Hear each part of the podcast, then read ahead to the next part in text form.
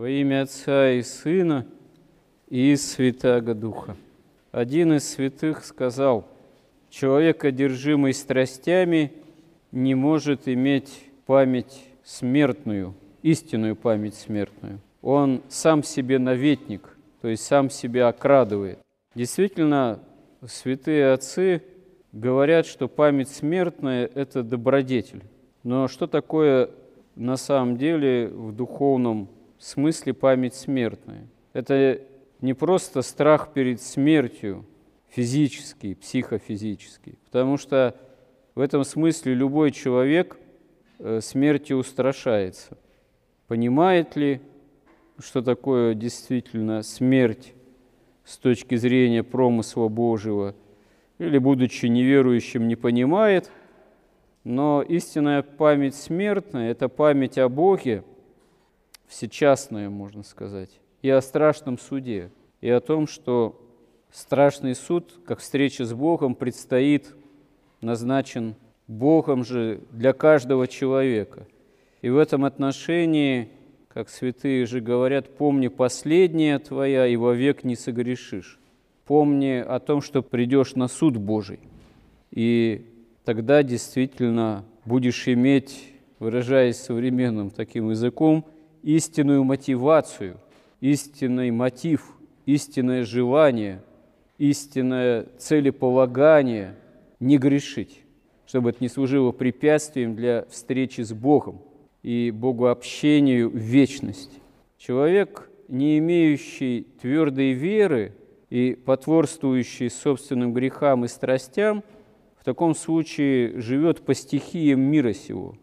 И несмотря на то, что может смерти опасаться, бояться, он не в состоянии перестать грешить ради того, чтобы дать добрый ответ на страшном суде Христовом, потому что он дает волю страстям, потворствует страстям, развивается как личность человеческая саморазрушительным образом именно в страстях. И если не в состоянии укоротить их, не в состоянии остановиться, то сам себя обманывает, сам себе наветник. А главный клеветник человека и Бога – это дьявол. И в этом смысле человек – который безудержно предан страстям, он, можно сказать, сам себе дьявол, сам себе лукавый, по той простой причине, что дьявол действует на нас через наши грехи и страсти, и человек, всецело преданный страстям, оказывается в таком случае всецело предан дьяволу, пленен дьяволом.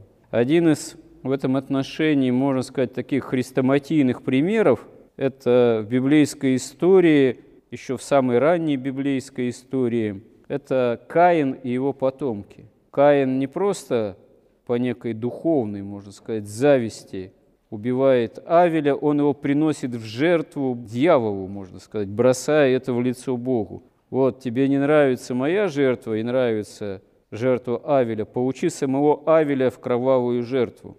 И, как говорят святые отцы, в дальнейшем Каин совершает еще и следующее преступление. Он не кается пред Богом, а он лжет в лицо Богу, что я не знаю, где мой брат, что я сторож брату моему. И эта ложь прямая в общении с Богом и влечет за собой окончательное проклятие Каина и печать, которая на него налагается. Это, можно сказать, печать отвержения Бога, которую сам Каин себе соделывает. Не Бог отвергает Каина окончательно, а Каин окончательно отвергает Бога в такой степени и в таком качестве, что для него покаяние невозможным оказывается. И он проклят на этой земле, еще ранее проклятый в Адаме и Еве за их грехопадение, как можно сказать, уже дважды проклят оказывается на этой земле. Она не в состоянии его кормить прямым естественным образом, нормальным. Он стенающий и трясущийся на земле. То есть он больной грехом, он больной страстями, он больной страхом смертным, но не в том качестве, которое является спасительным. Он начинает первым строить города, как святые отцы говорят, город в этом смысле – это невозможность для Каина жить с Богом и жить на Богом созданной земле. Он должен отгородиться от Бога, от земли, от зверей, которые стали хищными, от других людей своим родом. И в его роде через несколько поколений появляются такие примечательные представители каинского рода, как там Тувал Каин, как Иувал, вот, и другие, которые не просто являются творцами технического прогресса тогдашнего, как Тувал Каин, ковач орудий из железа в том числе, и появляются и орудия убийства, и одновременно с этим появляются те, кто творят культуру, играют на свирели, вот, на других музыкальных инструментах. То есть появляется такая инструментальная музыкальная культура, вообще некая культура появляется именно в первых потомках Каина. И появление культуры одновременно с все большим развращением на земле, которое берет тоже начало уже тоже в первых потомках Каина – в том числе уже по женской линии, появляется такое развращенное, соблазнительное поведение, в том числе представителей женского вот рода, э, которые потом соблазняют сынов Божиих, представителей праведной линии Адама, Сифа и Носа. Вот. И само появление культуры, оно характерно, потому что это наркотик. Это именно такое качество проявления творческих способностей человека – которые просто-напросто заполняют самое главное недостаток, катастрофическую самую главную ущербность человеке, недостаток общения с Богом, отсутствие общения с Богом. И в таком случае неизбывный страх и смерти, и наказания, который не является памятью о Боге, а является именно восстающим на человека грехом – который устрашает человека своей саморазрушительностью и тем, что человек вследствие греха же является смертным, становится смертным, и ничего с этим не может поделать. Смерть, страх перед смертью, смертность человеческой природы, сам грех, который является главной причиной этой смертности, может в человеке быть исцелен, исправлен только Богом. И Бог это осуществляет, только не в представителях линии Каина, потому что это допотопная линия, и уничтоженная потопом к этому оказывается неспособной. Это особая, можно сказать, историческая библейская катастрофа, в нравственно-духовное в первую очередь, которая венчается катастрофой такой прямой, как всемирным потопом, которая оказалась наиболее бедственной, это нравственная катастрофа в человеке, в потомках Каина, потому что эта линия действительно неспособная к богообщению, к исцелению от греха.